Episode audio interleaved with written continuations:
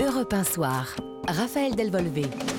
Le 39-21, le standard européen pour réagir. Nous en parlions dès la semaine dernière. L'inflation alimentaire va continuer ces prochains mois. Le gouvernement nous le dit un peu indirectement euh, ce matin avec ce logo trimestre anti-inflation. Cette cocarde va fleurir dans nos supermarchés à partir du 15 mars prochain et jusqu'à mi-juin. Elle correspondra à certains produits vendus au prix le plus bas possible, faute d'accord avec les distributeurs pour un fameux euh, panier anti-inflation. C'est donc la solution du ministre de l'économie Bruno Le Maire pour atténuer l'assommante inflation alimentaire, plus 14,5% sur un an. Il faudra ajouter 10% de hausse après les négociations industrielles distributeurs. Nous en parlons avec euh, Lionel Mauguin, journaliste à 60 millions de consommateurs. Bonsoir à vous. Bonsoir. Alors, c'était quoi le mieux des produits estampillés euh, gouvernement ou un panier anti-inflation? Bah, J'ai l'impression que le, trimestre qu'on nous, nous, présente aujourd'hui est encore plus intéressant puisqu'il y a, au départ, on nous promettait un panier de 30 à 50 produits. Là, il y a parfois plusieurs centaines de produits qui sont concernés euh, par enseigne. Et ce qui est intéressant, c'est que c'est des, des, produits qui sont euh, vendus à prix coûtant et qui seront estampillés, qui seront bien visibles en magasin, qui permettra euh, bah, de, gagner du temps. Les consommateurs aujourd'hui font plusieurs magasins pour ne pas payer trop cher.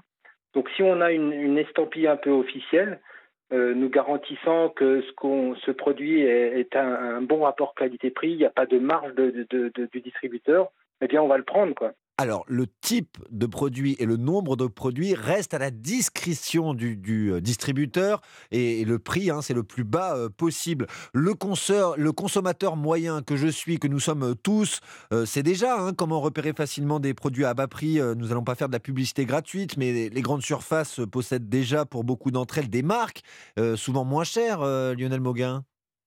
Oui, mais là, vous aurez une garantie que le, le produit est à prix coûtant et en toute cause, il y aura une concurrence qui sera exacerbée sur ces produits entre distributeurs.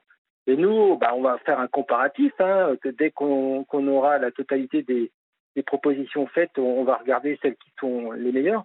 Ce qui est intéressant, c'est que c'est les distributeurs qui vont financer ces opérations. Ils ne feront pas payer ça à leurs producteurs ou à leurs fournisseurs. Et on sait que les distributeurs n'ont pas fait particulièrement d'efforts sur leur marge depuis la période inflationniste.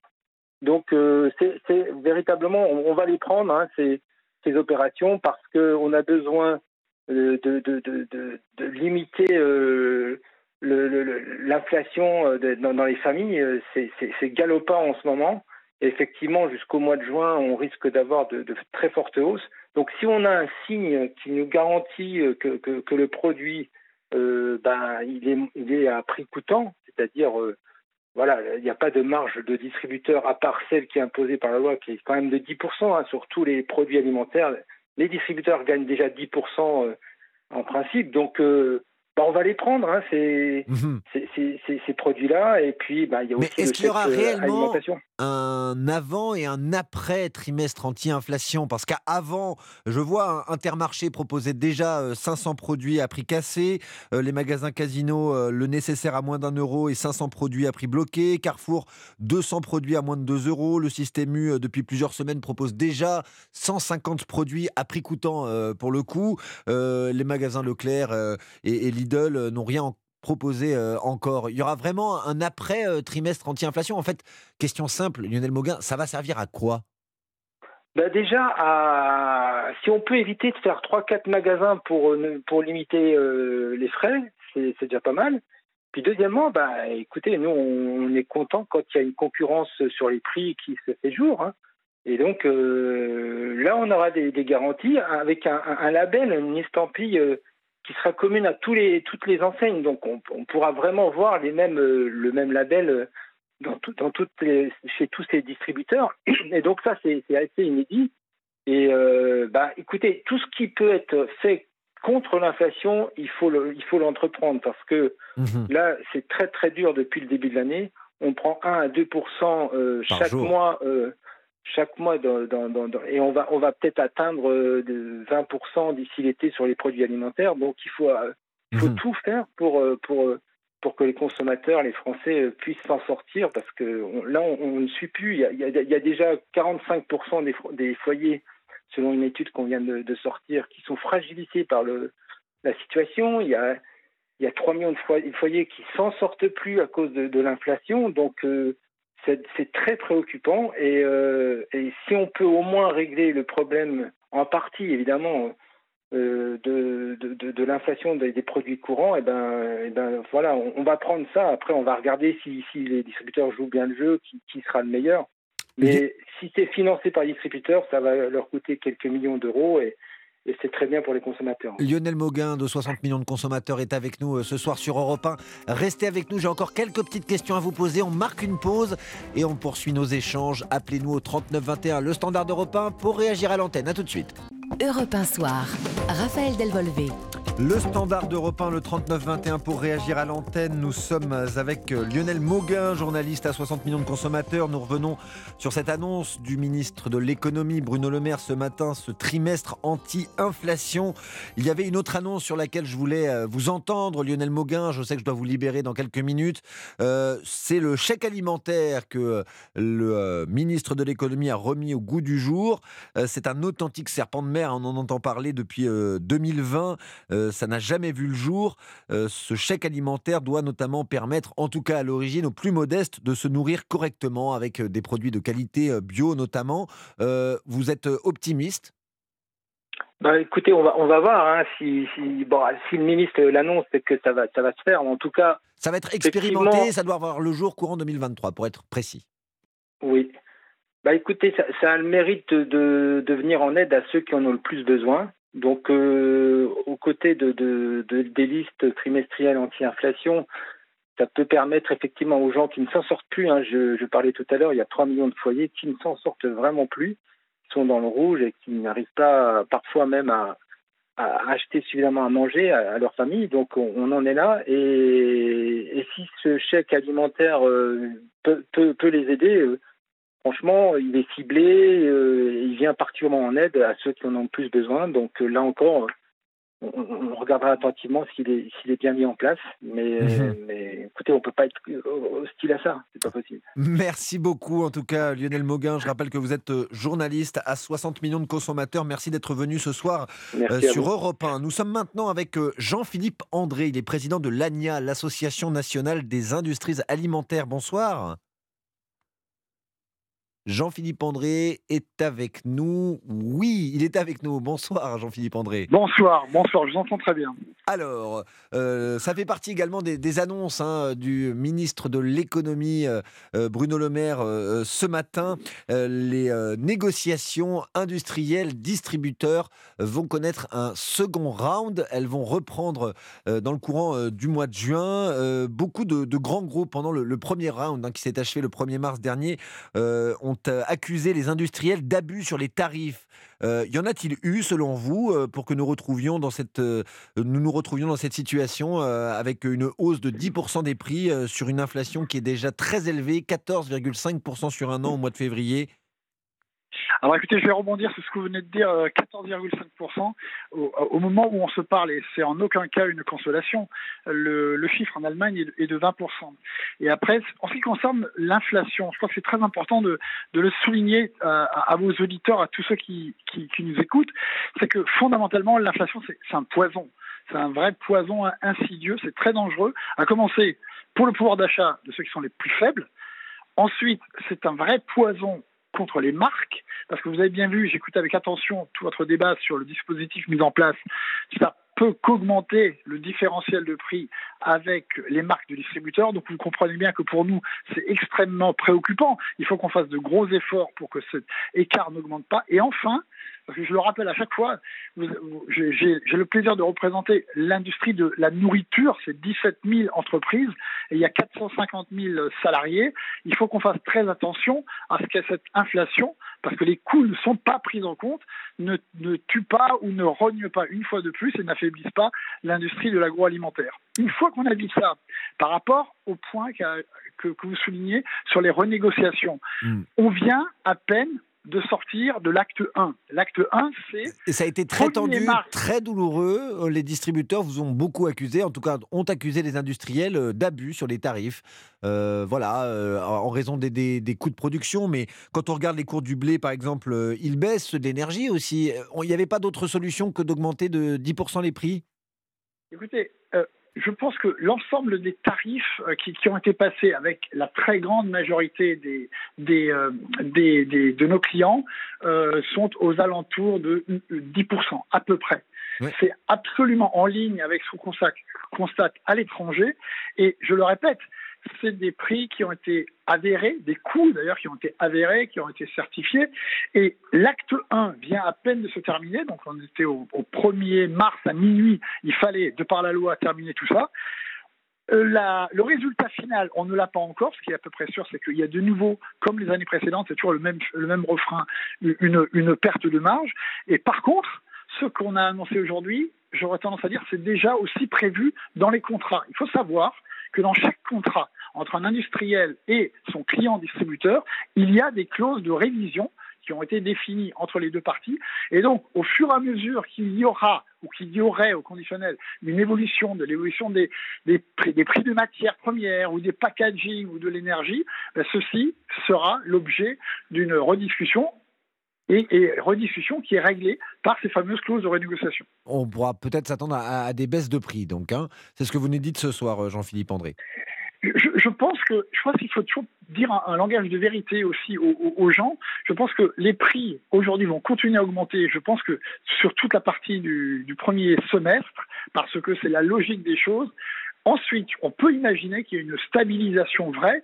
Est-ce qu'il y aura des baisses de prix? Moi, je m'y engagerai pas aujourd'hui, mais déjà une stabilisation, comme dans d'autres pays, comme on pourra le, voir sur la deuxième partie de l'année, ça sera déjà une, forte évolution. Et donc, toutes les initiatives, parce qu'aujourd'hui, on, parle de ce, de ce trimestre anti-inflation, toutes les initiatives qui vont dans le sens de lutter contre l'inflation, on parle aujourd'hui de MDD, ça veut dire que nos clients distributeurs ont encore un peu de marge de manœuvre sur, sur ces, sur ces produits-là, ça, ça va dans le bon sens, évidemment. On nous appelle au 3921, le standard d'Europe 1. Irène est avec nous. Bonsoir Irène. Oui, bonsoir. Nous vous écoutons. Oui, bon, merci. J'enlève mon partenaire. Je vous en prie. Euh, euh, oui, alors, bah, écoutez, merci de, de, me donner la parole. Euh, bon, écoutez, je rebondis un petit peu sur tout ce qui est dit. Euh, il y a deux choses qui, pour moi, me semblent un petit peu euh, complexes d'expliquer aux gens. Depuis la guerre d'Ukraine, en fait, tout augmente. Mmh. À qui profite la guerre? Elle profite, elle profite à qui? Comment se fait-il que la farine augmente, que le beurre augmente, que les pâtes augmentent, etc. Il me semble que quand même on a des entreprises en France qui font de la fabrication.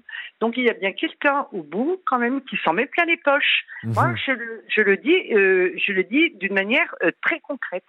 En fait, voilà. Donc euh, je demande aux gens d'essayer de réfléchir un petit peu à ce qu'ils achètent il y a des marchés, il y a plein de producteurs.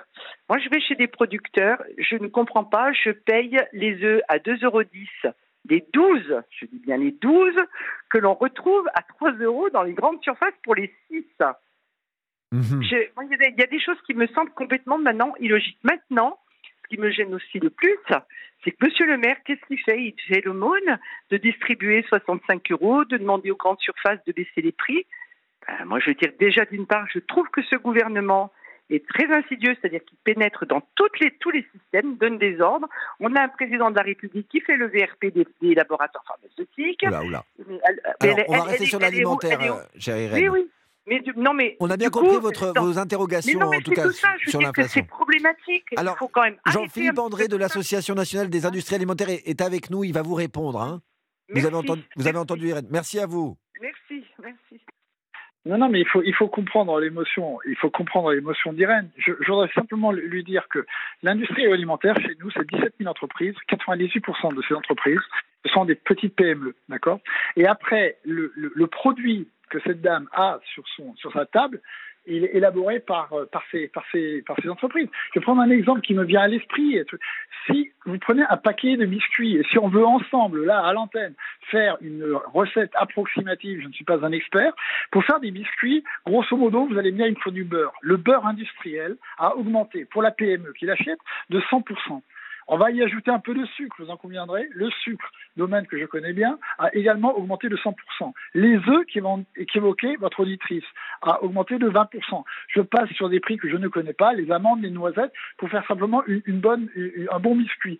Le packaging, parce que ce biscuit ne va pas spontanément venir sur votre table, il va falloir quand même le mettre dans un sachet ou dans, un paquet en carton, il a augmenté de 20% l'énergie qui a été nécessaire pour faire ce petit biscuit, il a augmenté par deux. La seule chose, je peux vous dire, pour bien connaître cette, filière, la seule chose sur laquelle ils ne vont pas faire d'économie, c'est la recette, elle va rester inchangée de manière à laisser l'avantage de la marque et le plaisir du, du consommateur final.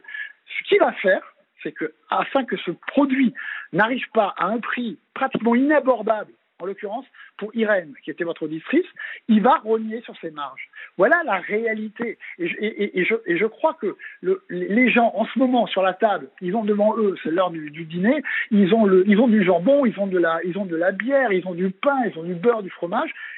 le raisonnement que je viens de faire, et les gens le comprennent très bien, est valable pour l'ensemble de cette filière. Donc, il faut accepter cette réalité économique. Nous avons objectivement intérêt à limiter autant que faire se peut cette inflation. Et dès que ça, cela se calmera, je vous l'ai dit en entrée, c'est bon pour tout le monde parce que je le répète, avec obsessionnellement, c'est un poison pour tout le monde. Merci beaucoup Jean-Philippe André, euh, président de l'Association nationale des industries alimentaires, d'avoir répondu à Irène. Vous restez avec nous puisque Jean-Michel nous appelle également au 39 21, le standard d'Europe 1. Bonsoir Jean-Michel. Oui, bonsoir. Je crois que vous êtes euh, un ancien agriculteur, c'est bien ça? Oui, oui, j'étais agriculteur jusqu'à il y a encore un an. J'ai bien écouté ce qu'a dit la, personne d'avant là de, de l'agroalimentaire. Il a cité au moins quatre produits le blé, le beurre, l'œuf, le sucre. Pourquoi est-ce que ces produits sont si chers en ce moment? Il y a une explication simple, c'est parce qu'on est en période de pénurie. Mhm. Quand il y a des pénuries, les prix augmentent. Quand euh, on a connu ça en 1973 avec le pétrole, là c'est avec le blé. En France, il y a une pénurie de blé, il y a une pénurie de beurre, il y a une pénurie d'œufs. L'œuf, c'est euh, à cause de, la, de la grippe aviaire. Il y a une pénurie de sucre qui va certainement s'aggraver si tous les planteurs de sucre du nord de la France, de betteraves du nord de la France ne peuvent pas planter de betteraves. Si on ne veut pas de pénurie, il faut augmenter les productions. Mhm. les pénuries engendrent l'inflation et l'inflation engendre de la rancœur. On le voit, on l'entend. Euh, on l'a entendu ce matin sur votre sur votre programme avec la personne de euh, qui parlait du chèque Nadia Zian. Je crois que c'est de la euh, comment s'appelle du de la de la banque. c'est pas la banque alimentaire. C'est la pénurie qui craint l'inflation. Si on veut supprimer la pénurie, il faut pouvoir cultiver davantage de blé, il faut produire davantage d'œufs, il faut produire davantage de beurre, et pour ça, il faut davantage de vaches laitières. Souvenez-vous qu'il y a encore euh, pas longtemps, depuis, je crois, une dizaine d'années, le nombre de bovins chez nous a diminué, je crois, de 3 ou 400 000 bovins. S'il y a moins de bovins, il y a moins de viande d'une part, parce que ça n'a pas été cité, mais la viande a également augmenté. Mhm. Mais les vaches laitières ayant.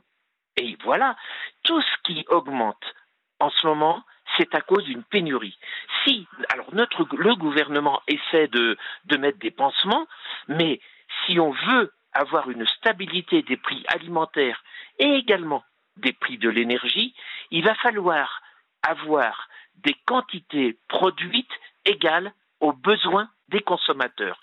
Si on rentre dans un système de décroissance, on aura automatiquement de l'inflation. Il faut savoir quand même que l'été on, a bien compris votre raisonnement, cher Jean-Michel. Merci beaucoup. Euh, excusez-moi, il faut juste qu'on entende la, réponse de, Jean-Philippe André, hein, le président de l'Association nationale des industries alimentaires. Euh, euh, Jean-Michel, ancien agriculteur, appelle à augmenter la, la production 100% française. Alors, vous comprenez que euh, merci de me poser la question, mais je pense que euh, Christian Lambert serait plus à même. je vais quand même vous donner une réponse, une réponse très concrète. Il se trouve que le salon de l'agriculture vient de se terminer. On a eu une réunion justement, avec la FNSEA, toute la filière présidée par Bruno Le Maire, et je ne peux pas évidemment être son porte-parole aujourd'hui, mais le sujet central, c'est exactement ce que votre auditeur disait, il faut qu'on se mette dans une logique de production. Il faut produire des poulets parce qu'on importe la moitié des poulets, il faut se mettre dans une production de céréales, et donc au contraire de tous les discours de décroissance, il faut se mettre dans une dynamique de production et de croissance. Et c'est la première décision sur laquelle il, faut s'entendre. La deuxième chose, c'est qu'en marge de ce qu'on vient de dire, quand on parlait des œufs, il faut aussi accepter qu'une grippe aviaire répétée année après année et une fois de plus euh, euh, forte cette année perturbe complètement le jeu, euh, le, jeu des, acteurs, y compris de, de, nos agriculteurs en amont. Et je, dernière chose, nous, industrie agroalimentaire, on est au cœur d'une filière. En amont, il y a les agriculteurs. Nous achetons 70% de cette production agricole. Moi, j'ai besoin d'une, des agriculteurs très forts comme j'ai besoin aussi, et je le dis à chaque fois, de clients distributeurs extrêmement forts, parce qu'en définitive, c'est eux les porte-avions de nos produits. Merci beaucoup Jean-Philippe André, président de l'ANIA, Association nationale des industries alimentaires. Merci d'avoir été avec nous ce soir euh, sur Europe 1. Excellente soirée à vous aussi. Dans quelques instants, nous nous projetons sur la journée de demain. Ça s'annonce euh, bah, compliqué dans nos transports, dans nos écoles et j'en passe.